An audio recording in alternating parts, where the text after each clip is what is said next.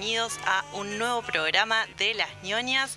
Los vamos a estar acompañando durante una hora por eh, Radio Nacional Bahía Blanca. Hoy estoy con mi compañera Julia Zamora. Hola Juli. Hola Vicky, hola oyentes y lectores. Bueno, hoy ya es el noveno programa. Juli nos cuenta, muy bien. Sí, como, como la, personaje, ¿te acordás de la protagonista de, de, Vidrio que contaba los pasos? Nosotros contamos los programas. Contamos los programas, ya superamos los dos meses veces Vamos. Re bien. Bueno, muy bien, esto avanza, esto avanza y hoy les traemos dos títulos, dos títulos muy intensos. Eh, vamos a estar reseñando El adversario del el autor francés Emmanuel Carrer y a eh, Magnetizado de eh, Carlos Busquet, a quien ya estuvimos trabajando en este programa con su otra novela, Bajo este sol tremendo. Hoy traemos Magnetizado, es otro formato totalmente distinto. Elegimos estos dos títulos porque creemos que tienen eh, una temática bastante común, el tema de la eh, no ficción. Claro, sí, el género en el que se enmarcan los dos serían no ficción. Ambos autores entrevistan a asesinos seriales Exactamente. Le dan voz para que cuenten sus, digamos, el testimonio en, carne propia. Exacto, esto los vuelve eh, sumamente interesantes, eh, entrar dentro de la, la psiquis. De la psiquis, del patrón psicológico de este tipo de personalidades, a mí por lo menos me resulta... Eh, Sí, me genera curiosidad.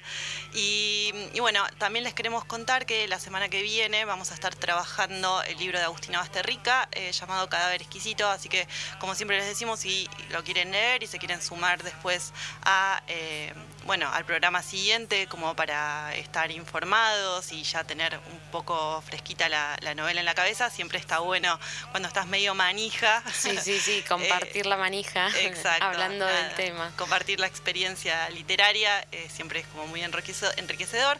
Eh, les vamos a pasar nuestras redes, les contamos que andamos por Instagram. Eh, nuestro, nuestro usuario es arroba las.nionias. Recuerden que no hay ñ, así que es NI. Así que ahí siempre eh, los escuchamos, escuchamos sus, críticas, sus sugerencias, sus opiniones. Nos encanta que nos cuenten, que nos cuenten cosas, que nos cuenten qué les parecen los, libros, que nos. Sí, de hecho estuvimos haciendo unas encuestas. Siempre hacemos algunas encuestas. Justo acá tengo eh, una para para largar algunos números. Estuvimos preguntando cuántos libros más o menos leían y habíamos puesto tres opciones, entre 10 y 20 libros por año, hmm. entre 20 y 40 o más de 50. 23 de nuestros seguidores leen entre 10 y 20. Muy bien. 15 entre 20 y 40 y tenemos 8 seguidores que leen más de 50. Bien ahí, eso les mandamos un, un, besito de felicitación, así que... Sí, después eh, también preguntamos por los géneros, si les gusta más ficción Igual a mí me retaron por ese número, ¿podés creer? Porque me dijeron, hay gente que lee menos de 10 y ahí no está en esa encuesta sí, bueno, representado. Pero, nosotros asumimos que si lees menos de 10 libros al año, capaz que no seguís nuestro usuario, como para responder la, encuesta. Eh, no, no quisimos discriminar. Eh, si leen menos de 10 nos los pueden contar por privado, no, no les vamos a hacer bullying ni nada por el estilo. Pero bueno, estos son los números que estamos manejando a grandes rasgos. Eh, está bueno, siempre eh, hablaba con una, con una seguidora que también charlábamos sobre esta cuestión, de que tratamos de traer contenido diferente y de elegir las cosas de manera muy concienzuda, como para ofrecerles opciones eh, interesantes, para incentivarlos a leer, para, para, bueno, nada, mostrarles cosas nuevas, eh, cosas que tengan ganas. Sí, transmitírselos con la pasión con la que lo leemos nosotros, nosotras, y lo que nos gustan a nosotras. De hecho, me hice acordar que un amigo eh, no, él no está acostumbrado a leer, no le gusta, digamos, pero escucha nuestro programa porque igual le parece muy interesante las novelas que, eh, que reseñamos y entonces es como que él siente que ya las leyó, porque escucha nuestro programa y es como, bueno, en su cabeza es como que ya hay un libro leído porque sabe de qué va. Eh, está muy bien. Entonces, la, data está, tenemos, tenemos como verán un público muy diverso y los queremos a, a todos. Sí, sí, la verdad es que son, nos hacen unas devoluciones hermosas. Bueno, entonces vamos a volver un poco en el tema de los libros de hoy. Les contábamos El Adversario es un libro de 176 páginas. La edición más común que se consigue es la de Anagrama. Es un libro corto, mm, de lectura muy ágil. Es un buen libro para regalar. Yo se lo regalé a mi abuela, por ejemplo, y es un libro que he recomendado muchísimo porque me parece que es muy cautivante, que es eh, fácil de leer, es un buen libro para el verano. Si bien la trama es un poco dramática, a ver, estamos hablando de un libro de, un asesino, eh, pero me parece que, está bueno, o sea, que, les gusta a todos. Sí, yo creo que es eso también, que es muy llevadero eh, el género en el sentido de que va intercalando la voz del, del autor con, con, la voz que le da, digamos, al, al, protagonista, al asesino. En este caso también hay, por ejemplo, transcripciones de cartas, porque ellos en realidad en ese caso se, se comunicaron vía cartas. Entonces en el mismo texto está incluida la que le mandó el autor sí. solicitando y la respuesta. Sí, incluso si después eh, son medio curiosos como nosotros y les gusta googlear sobre eh, estas, estas cosas, eh, hay un montón de información porque son casos reales. Entonces está bueno porque uno le puede poner cara a, los personajes de los libros que estamos leyendo, que a veces pasa eso, ¿no? Que estás leyendo un libro y te cuesta imaginarte. Claro, acá ya está, ya hay una cara en blanco y negro, por lo menos para ponerle. Sí, así que eso, eso está bueno. Hay un montón de, data muy curiosa y muy excéntrica en, en, internet. Recién estábamos escuchando una entrevista muy, muy, muy interesante que le estaban haciendo a Carlos Busquet en Canal A eh, así que si leyeron el libro Magnetizado, eh, pueden, pueden buscarla, está en YouTube y la verdad es que te cuenta de manera muy redondita y muy simple todo el proceso de, escritura y el, proceso de entrevistas al cual se somete eh, con, el, con el asesino durante un año y medio. Ya les vamos a estar contando más en detalle sobre estas cuestiones, pero Sí, es súper interesante eso también porque no, no es cualquier cosa el proceso, en este caso no hay, o sea, el proceso creativo va acompañado de un proceso también de, de esto de hacer... investigación, de, entrevistas. él no conocía... Todo. Él no conocía el caso, eh, se entera por, por unos conocidos que lo estaban tratando al al, asesino, digamos que estaba internado en un, en un psiquiátrico. Y bueno, y ahí por, ese motivo llega a... Sí, de hecho medio como que en realidad, eh, viste, se lo encargan, pero surge esto de que le, le recomiendan, digamos, al asesino que empiece a escribir como sus memorias para recapitular y ordenar los hechos. Sí.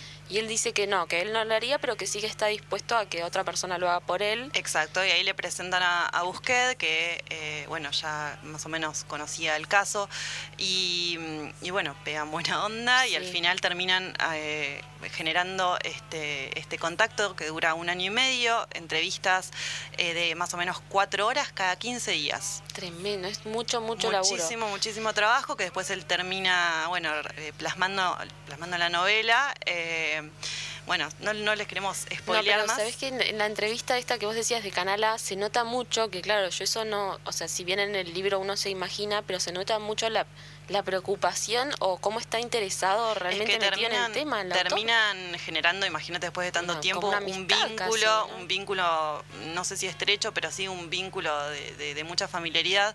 Y, bueno, y eso también le da un tinte eh, aún más interesante al, libro porque eso se percibe como lector.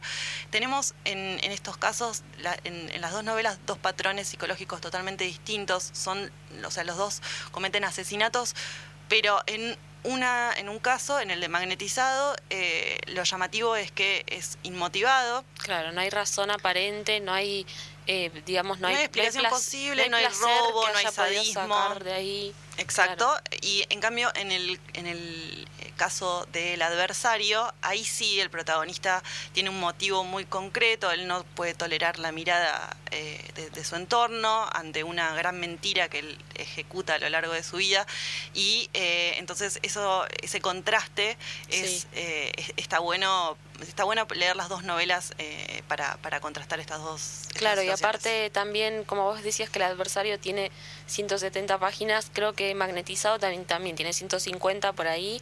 Eh, magnetizado además, como es, bueno, eh, el autor es argentino, ya ahora falleció, pero tiene, bueno, eso, ¿no? Que, que el, lenguaje tan así coloquial o tan crudo, tan familiar nuestro, a mí por lo menos me hizo meterme mucho más en, en la historia eh, sobre todo porque también hay menciones, no sé, del Borda, de, cosas que, claro, que nosotros conocemos. Eh, el Melchor Romero, básicamente pasa por todos los peores lugares de, del claro, y aparte fue durante la época de Malvinas, entonces tenés como otras referencias que a mí hicieron que me, como que me meta más en Te tema. resultaron más cercanas. Sí. Bueno, esto ha sido un pantallazo general de las, de las temáticas que vamos a estar trabajando hoy, así que eh, vamos a hacer una breve pausita y volvemos para meternos de lleno en el análisis de estos dos libros.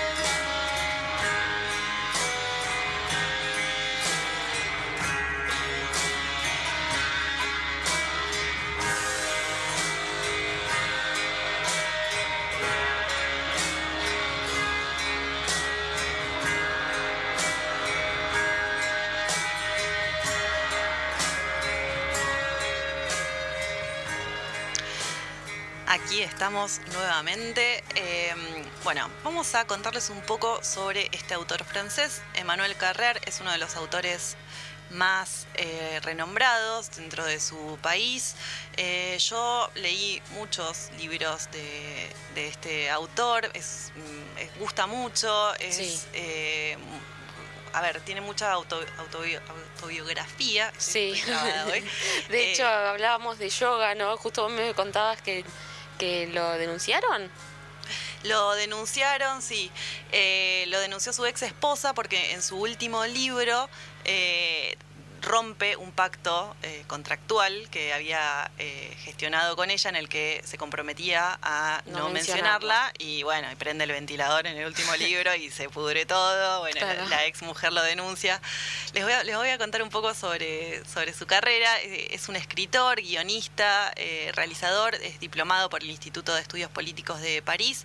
La mayoría de sus obras se destacan por la mezcla de ficción y no ficción. Y en ellas, bueno, la experiencia con el desarrollo de la historia que cuenta, eh, aborda cuestiones sobre la identidad o el desarrollo de la ilusión. hay, hay varios libros en el que él mismo dirige la adaptación de su novela, por ejemplo en El Bigote Claro, bueno, de hecho el adversario yo sabes que no la, no la pude encontrar para ver, pero está la adaptación eh, a cine, parece que es muy buena, Mm. y él lo que hizo fue eh, adaptar, digamos, a- a- al texto a guion. De o sea que con- colabora bastante. La música es de, de Ah, Angelo Badalamenti. Sí, que es el músico de, de Twin Peaks, que nos los, encanta. Exacto, para los seguidores de David Lynch, ahí tienen Sí. un buen material como para coparse. Sí, Eh, bueno, te cuento. El adversario es como la novela eh, de su caballito de batalla. La mayoría de las personas que conocen a Carrer entran por este libro, es como el más renombrado de todos. Pero no es, por lo menos para mí y para muchos de los lectores con los que he charlado sobre este, sobre este autor, no es uno de los favoritos. Mm, tiene una gran novela que eh, se llama. eh, espérame, que se me, que se me fue. De vidas ajenas. ah, ese. Es una novela hermosa, también con un género narrativo bastante similar. Eh, tiene muchas, esta que les comentábamos recién, El Bigote, eh, otra que se llama... eh, Limonov. Limonov, El Reino, La Última que Yoga. Eh, tiene mucho, mucho material Claro. disponible por si les gusta, así que está, está bueno como para entrarle. Eh, en 2017 ganó el premio Phil de literatura en lenguas roma- romances. Eh, bueno, tuvo, es bastante premiado.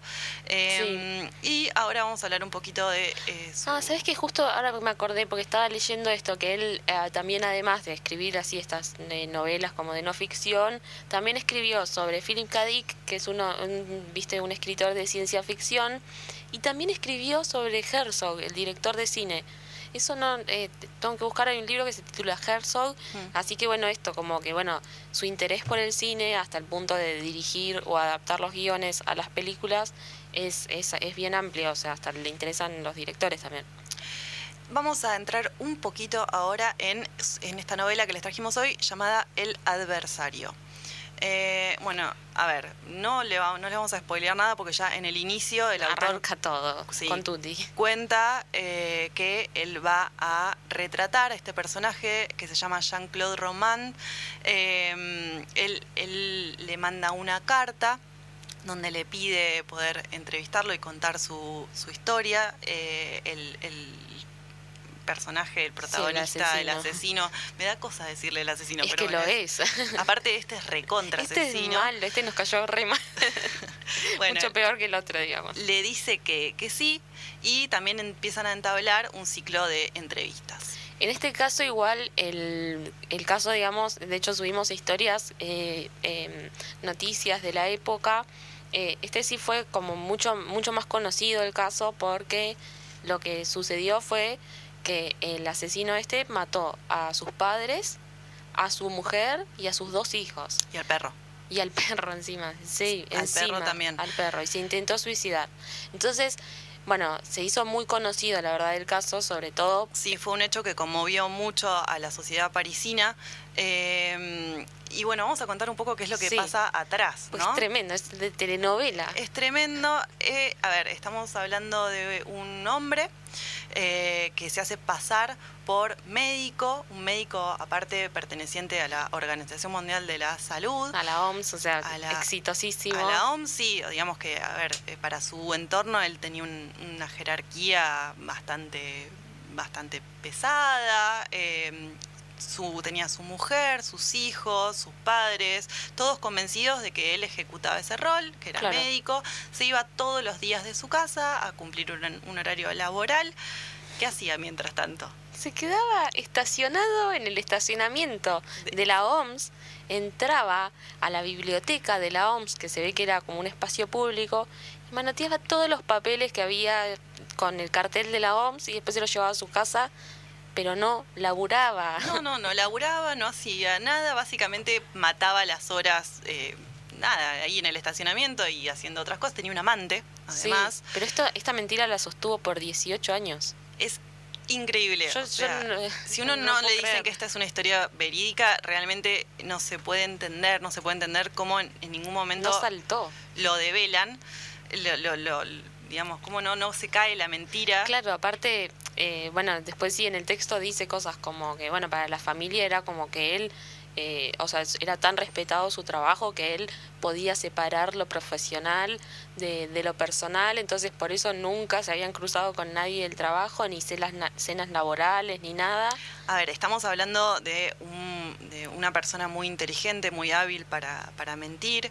Eh, Pero mitómano también, claro. O sea, mitómano todo exacerbado. Eh, de hecho, bueno, como, como acabamos de contar, nunca termina la carrera de, de medicina. no, pero lo que hace es que cursa todo. Exacto. Menos a las prácticas, o sea, las prácticas no las hace, y después, eh, ¿qué, ¿qué otra cosa era que no había hecho? La orientación creo que no lo puede hacer pero y no rinde los exámenes. Y ahí pero en cursa vez de, todo. Claro, y por ahí la en teoría la tiene. En vez de en vez de contarle a la familia la realidad, él dice que se recibe, que es médico y empieza a, a laburar de, de eso en teoría, en claro. teoría.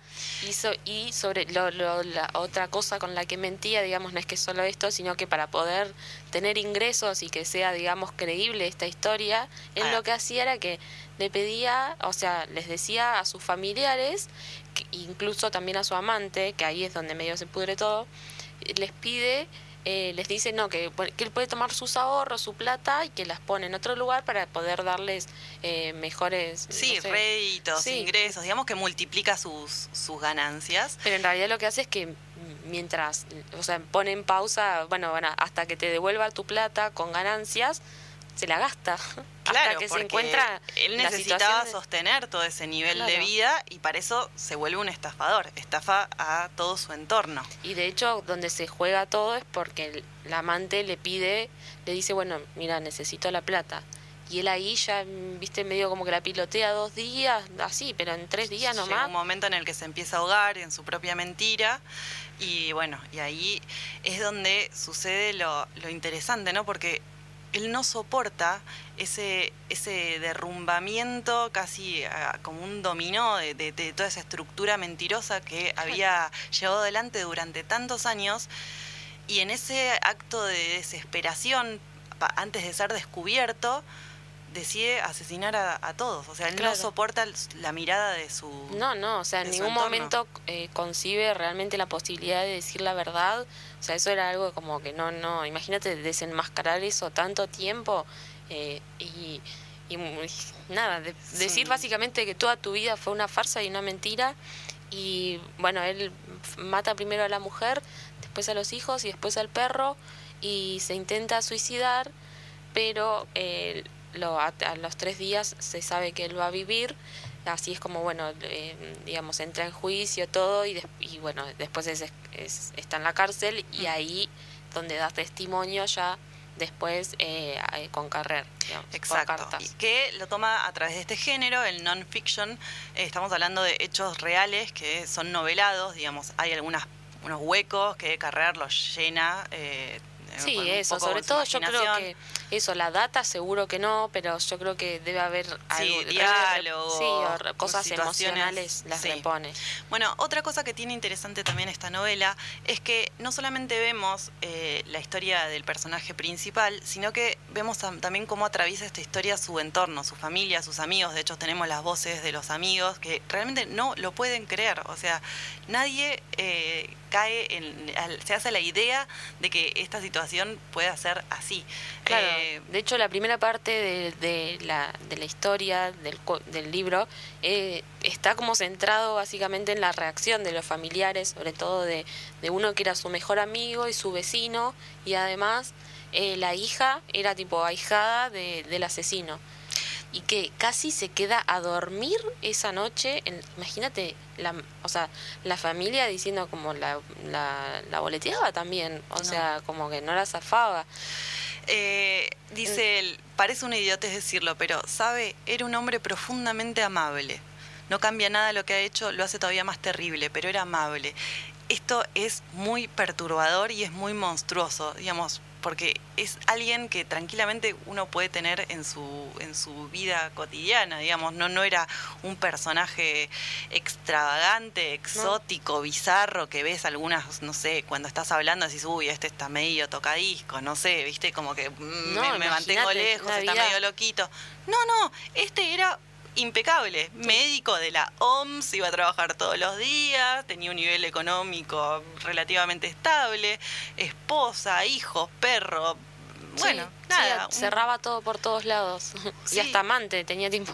No, no, eh, y, eso es, algo que lo hace como muy particular. La historia es, es, es muy terrible. Eh, y, bueno, a ver, a diferencia del libro de, de Busquet, digamos que eh, Carrer lo, lo redacta de una manera un poco más novelada, tiene un poco más de floritura.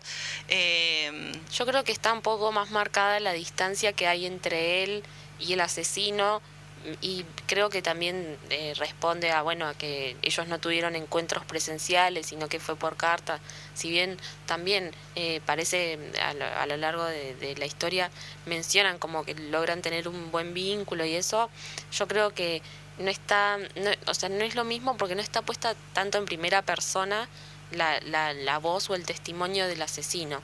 Entonces ahí está un poco más distanciado.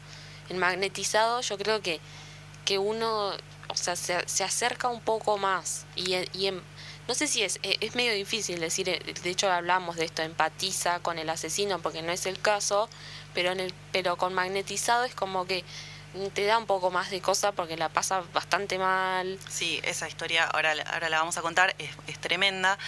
Eh, Carrer dice que él no tiene un, punto, un punto de vista ideológico, eh, dice, como otra gente que dice que la novela está muerta. Me gustan las novelas, las leo, pero creo que ya no escribiré ficción. Digamos, eh, él básicamente lo que quiere hacer es una especie de periodismo novelado. Claro, sí. Bueno, entonces tenemos a este personaje, Jean-Claude Roman, que un día se le derrumba la farsa y eh, decide asesinar a básicamente eh, el 90% de su familia. Sí, y además, eh, bueno, justo, viste que yo te decía esto, como que se pone todo en crisis cuando la, amante le dice que le devuelva la plata. Cuando le pasa esto, que se ve que su mejor amigo, que es Luke, el que está mencionado mucho en, en el adversario, se entera o sea, se da cuenta, digo, lo ve que está un poco mal y le pregunta qué le pasa. Y él, digamos, en vez de decirle lo que le estaba pasando, porque obviamente en, ningún momento concibe la posibilidad de, ser sincero, puedes creer que le dice que tiene cáncer y que le quedan, que le quedan, no sé, como que se le despertó un cáncer después de mucho tiempo.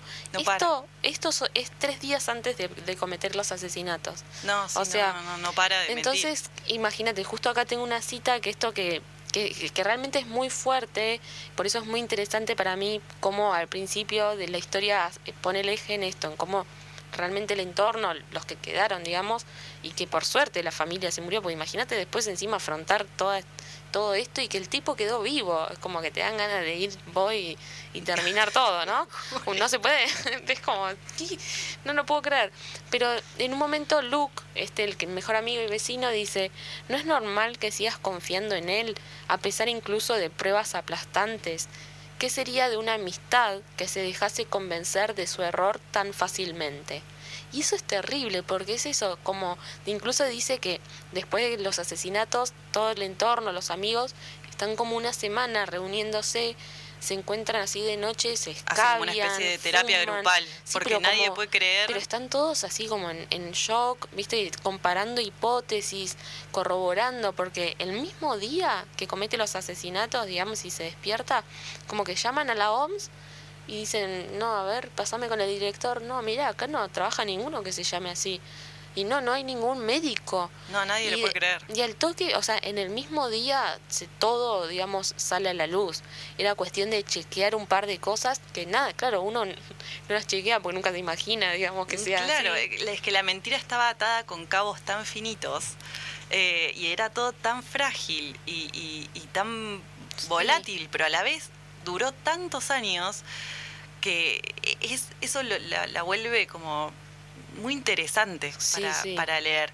Les, les, cuento que el 28 de junio de 2019 sale de prisión eh, Jean-Claude Roman después de 26 años de cárcel, estuvo 26 años preso. ¿Y a dónde se va? ¿Vos sabías a dónde se va? No, ¿a dónde? Se va a un monasterio benedictino en el centro de Roma, sí, donde, eh, bueno, Román tiene previsto vivir durante un mínimo de dos años en una abadía en la que residen unos 60 monjes y que siguen la liturgia previa al Concilio Vaticano II. Sí, la sí, agarra el- Eso, me acuerdo que hacia el final de la historia me, me cuenta un poco que le agarra por ese lado. Bueno, al de magnetizado también, pero, pero él le reza al demonio. Es otra cosa, otro misticismo. Ahí Pero- también tenemos el elemento, sí, el elemento esotérico, el elemento místico, espiritual, eh, pero más desde otro lugar. Ahora les vamos a contar un poco la historia del otro asesino que traemos hoy. eh, Y otra cosa que no sé si vos sabías. Ricardo. A ver, eh, este, ¿sabes qué? ¿Qué? La, eh, la- lo va a visitar a la cárcel Sí. la, la maestra de uno de los hijos. Y se hacen. y, se- y, y son amantes. No, no, eso tam- yo no lo sabía, Juli, me lo Sí. estás contando ahora. Yo no entiendo nunca esas cosas. ¿Viste eh, la señorita no sé qué? Sí, lo dice, eh, más o menos lo mencionaba así al final del libro o algo, muy por arriba. Guau. De hecho, como que ella lo tuvo que tuvo que dar el testimonio en el juicio y le, le sacudieron con todo porque... ¿Y sí? Y sí, es como que... Buscate otro candidato, mami. Sí, no, tremendo. La, la parte de la maestra de tipo de jardín o de primaria de uno de los hijos. No, no, tremendo. No me acordaba de eso. Eh, bueno, eh, Román tenía derecho a pedir la libertad condicional desde 2015, no lo hace hasta septiembre de 2018 y los informes psiquiátricos señalaban que estaba preparado para vivir en sociedad, pero el tribunal de aplicación de un lugar de Francia, que no me estaría saliendo la pronunciación, estimaba que era prematuro y bueno, y al final lo terminan eh, dejando en libertad en 2019 y ahí se va a rezar con los hermanos Claro. eh, la abadía en el monasterio. No, tremendo.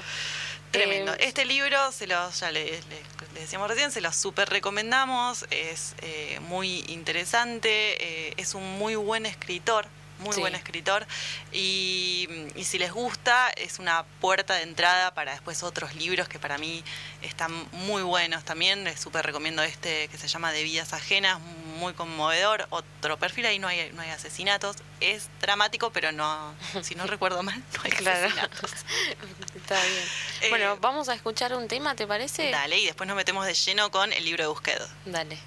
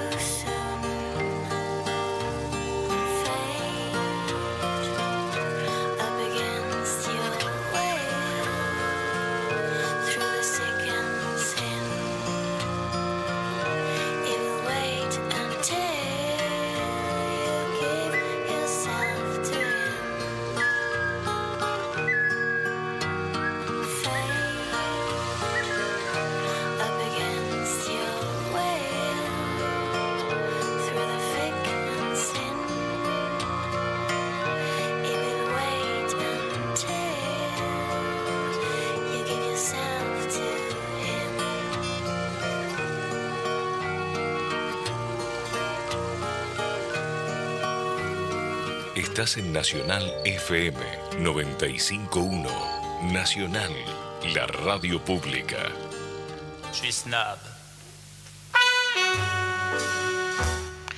Estamos otra vez acá. Eh, ahora, ahora sí vamos a hablar un poquito de magnetizado. El Magnetizado es un liberazo. Es un liberazo. Si no lo leyeron, vayan corriendo a buscarlo porque es un liberazo. Eh, a nosotros nos encantó. Eh, bueno, a ver, es del autor que ya reseñamos hace poco, Carlos Busquet, que falleció hace muy poquito. Y en este, en este libro particular eh, retrata la vida de Ricardo Melanio, Sí, un eh, asesino serial. eh, nos cuenta desde la infancia de- del, del hombre Sí. hasta, eh, bueno, ya su adultez, en el que está institucionalizado, Claro. pasa por diferentes entidades psiquiátricas, carcelarias, etcétera.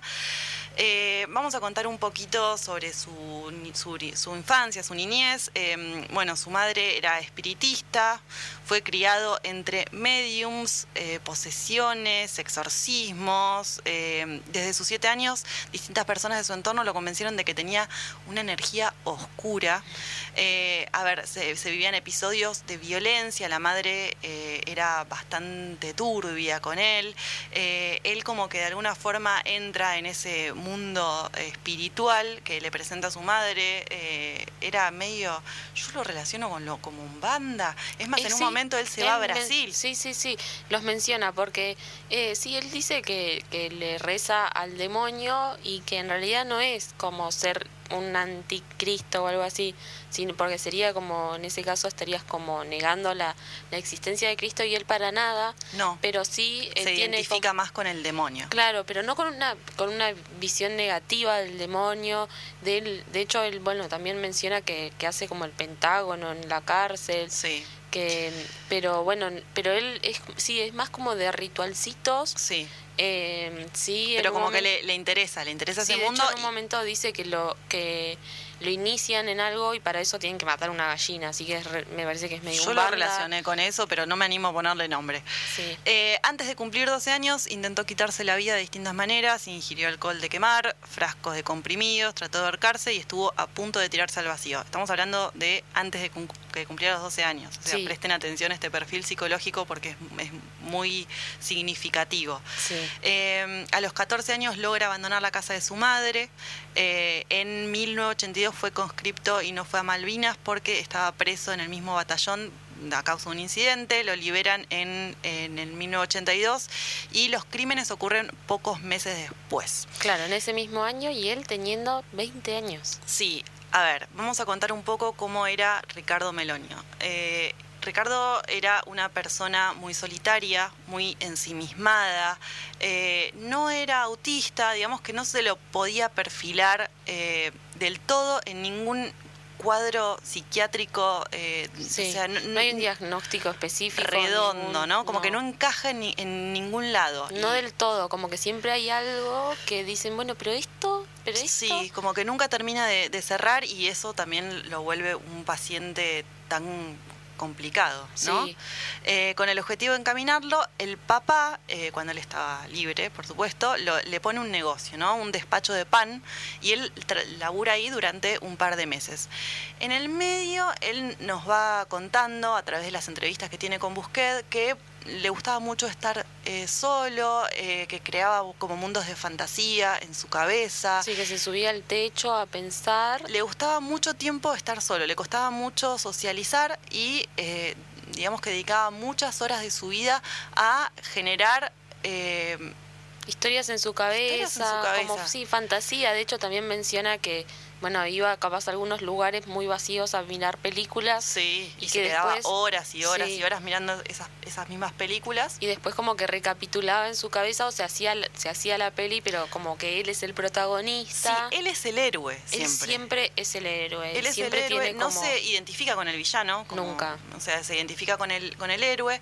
Eh, le gustaba mucho salir a caminar solo. A veces caminaba, eh, no sé, 50, cin- 50 veces la misma manzana, por Claro. ejemplo.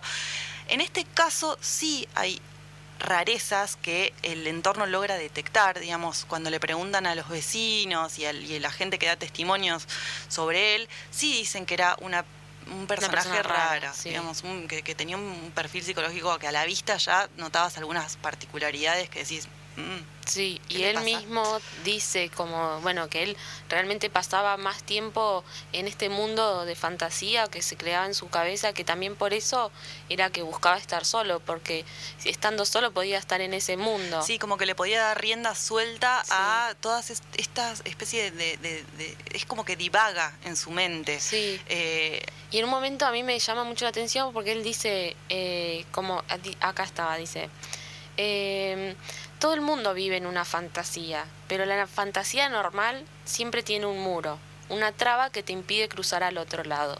Yo no tuve eso, no hubo ninguna cosa que me detuviera. Si no hubiera caído preso, pienso que me habría terminado matando antes de los 25 por no poder soportarlo. Es que de hecho él se da cuenta de estas rarezas que tiene, las percibe y por eso también es que se, que se aparta para, eh, digamos, eh, generar todos estas, estos divagues que, que tiene. Y, y él ha- hablaba solo, gesticulaba, tenía y tenía como vergüenza frente a las personas sí, dice que, que, le daba que advertían que ese vean- comportamiento. Sí, que lo veían hablar solo y le daba re vergüenza. Iba por la calle a veces y gesticulaba mucho, entonces como que él se- al, est- al estar atento a esas miradas que a veces lo observaban, no le gustaba mucho esa situación, entonces Sí, decidía fíjate que retirarse. los dos eh, también, ¿no? El otro asesino también tenía una fuerte dificultad, digamos, ante la mirada del otro. Eh, en este caso, bueno, no, no es que se, Sí, el no es mundo el de- paralelo no en es el detonante de- Claro. del crimen, pero sí es algo que, que digamos que tiene cierto peso. Un día abruptamente decide eh, no trabajar más en el negocio de que le había montado su papá, donde él despachaba pan, y le deja una nota a su papá, eh, agarra su, su carterita, digamos, y agarra una pistola calibre 22 que el papá le había regalado eh, para digamos, Por seguridad. por seguridad, para protegerse en el negocio. Y ahí sale a caminar, sin rumbo, sin plan, se va a vivir a la calle, duerme en plazas, pasa el día entero en cines mirando película, ve la misma película una y otra y otra vez. Y de, de alguna forma como que se empieza a meter en una situación medio irreal donde vagabundea hasta desmayarse, no come, eh, su salud mental y física, mm, o sea, por lo que, por lo que cuenta, se empieza a deteriorar. Sí. Y ahí es como que empiezan a aparecer, en, en ese mes en el que él eh, se va de su casa y se pone a deambular, empiezan a aparecer los asesinatos. Aparece el primero, eh, Que no lo dijimos, pero ma- que mata a taxistas. mata taxistas. Siempre a taxistas, sí. los crímenes son calcados, son cuatro asesinatos que se dan en el marco de una semana. Él, eh, a ver, y esto es lo raro de la, del crimen. Eh, él se para en una esquina y de repente tiene una sensación que dice que tiene Este que sí. parar a este taxista y que ese es el que va a asesinar. Claro, él dice eso, como que él estaba parado y que tenía como una sensación, no una voz, porque viste que No, si no era una voz, no era una alucinación, Claro. era una sensación. Él lo, lo- lo compara con el hambre. Sí. Él dice, es como cuando tenés hambre, que vos sentís un, nada, un hueco en la panza, sentís que hay algo ahí y, y instintivamente decís, bueno, tengo hambre, voy a comer. Esto igual, él tenía hambre de, de asesinato, no Sí. sé, de, de matanza. Y, y claro, y lo hace las cuatro veces, o sea, se sube al taxi, espera que se vayan a un lugar medio alejado. Sí, lo, lo hace estacionar, él está sentado atrás, saca la pistola, cuando el taxista se da vuelta para cobrarle o lo que sea, le pega un balazo y se queda un ratito atrás esperando. Se fuma un pucho. Se fuma un pucho, eh, no se roba la plata, mm, no, cuando, cuando él te cuenta la experiencia, no dice como que no siente nada, No siente que, sí, como que no es, como que él no en ningún momento. no eh, siente placer, no, no, y tampoco se da cuenta de lo que está haciendo, de lo Mm. que está pasando, porque no tiene miedo, No, digamos. y es más, en un momento, él, en el único momento en el que, en el que parece que, que- que algo le, le- lo trastoca, es cuando de repente mira al espejo retrovisor y ve unos ojos. Entonces ahí se asusta porque dice, uy, nada, hay alguien. Y de repente se percata de que es su propia mirada la que está en el espejo retrovisor Y dice, ah, bueno, nada, no, era yo. Uy, qué pavo. Sí, Listo. dice, sí, y nada más. Tal cual. De- de- después aparte cuenta, es muy loco porque eso lo dice así. Dice, ay, qué boludo soy yo, dije. Claro. Dice, y después me enseñaron los psiquiatras que es muy común en los ataques psicóticos como no reconocerte a, a vos mismo. Como que eso es lo que, eso es muy loco porque él lo que cuenta todo el tiempo es, mira, yo lo viví de esta forma, pero Claro. todos los que me hicieron análisis y tratan de justificarlo por este lado, Por eso por todos este lo otro. tratan de encasillar en un patrón psi- psiquiátrico, psicológico particular, y la realidad es que él no encastra en ninguno. Claro, O sea, y- son y eso todas sí. hipótesis, teorías, pero él lo hace porque lo hace. Claro, de hecho él dice, yo nunca tuve ningún problema personal con los taxistas, para nada. Claro, porque uno podría pensar, bueno, qué sé yo, no sé, la madre eh, se fue con un taxista cuando él era chiquito y lo abandonó, entonces el odio va por ahí. Pero en este caso no hay, no, hay, es un crimen inmotivado, no hay justificación. No. Eh, y él tampoco lo puede explicar. Y algo muy interesante también es que vos te das cuenta en la entrevista que él no miente. O sea, por lo menos, a ver, porque podría inventar historias. Eh, de hecho, él tiene una pena mayor por no encontrar una justificación a su crimen. En todos esos años de cárcel, él podría haber dicho, bueno, no sé, maté por... Tal, sí, que con tener ya como un... Porque es eso, lo, lo que lo hace un potencial... peligroso. Sí, eso, un potencial peligroso es que así como no se sabe por qué se le cruzó el cable, bueno, no hay razón por la que no se le vaya a cruzar de nuevo, porque realmente, precisamente por eso, porque no hay explicación. No, no hay Entonces eso es lo que lo hace estar más tiempo en la cárcel y él también, o sea, se lo nota preocupado y dice esto como, bueno, yo tengo mi historia, pero la rellené con lo que Él me tiene huecos. diciendo". Él Sí. como que no puede ordenar bien eh, toda la, la cronología de los hechos. eh, Pero porque también en el medio lo reempastillaron, ahora, le ahora vamos a contar eso porque es terrible. Esta historia tiene dos capas para mí que son muy interesantes. Por un lado, la historia del asesino, pero por el otro lado, tenemos la monstruosidad de todas las instituciones eh, en las cuales él está internado y la cantidad de atrocidades a las que lo someten son feroces. Sí, son tremendas. En, en el- él está por lo, a lo último está en el Borda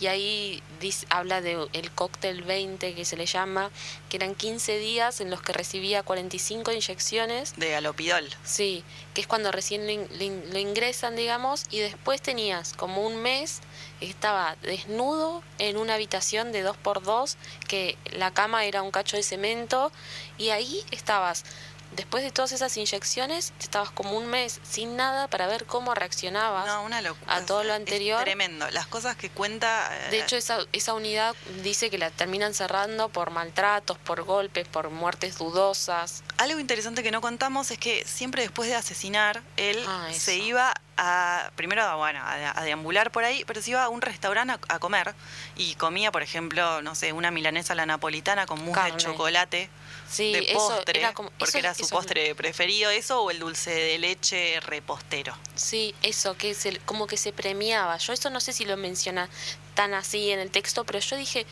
qué loco, porque si bien no hay ningún placer que él saca del hecho en sí... No, pero es como que se relaja y sí, se, se después va como a que comer. se saca a cenar a sí mismo, ¿no? Como... Sí. De hecho, en un momento hay una... como, como que es una celebración, Sí, De alguna en, forma. en un momento dice que estaba ahí, que agarra los cubiertos, no me acuerdo dónde está la cita ahora, pero más o menos lo acuerda, y dice que siente todo pegoteado y se mira y era porque tenía toda sangre. porque tenía sangre, sí, Y sigue comiendo, sí. Ni se enjuaga, o sea, como ese nivel de, de que, que realmente ni siquiera... Está o sea, como enajenado, De ¿no? hecho, No. en el último crimen mata a cuatro taxistas, en el último él se acerca después al auto, lo ves de cerca, que es cuando vos decís, bueno, esos son claramente, en teoría, como cosas eh, eh, de perfil de psicópata, pero él como que dice, yo el recuerdo que tengo es como que me acerqué como un vecino que se acerca a ver, como que él no era consciente de que él mismo había matado a ese taxista o que eso era raro, que él se esté acercando y todo.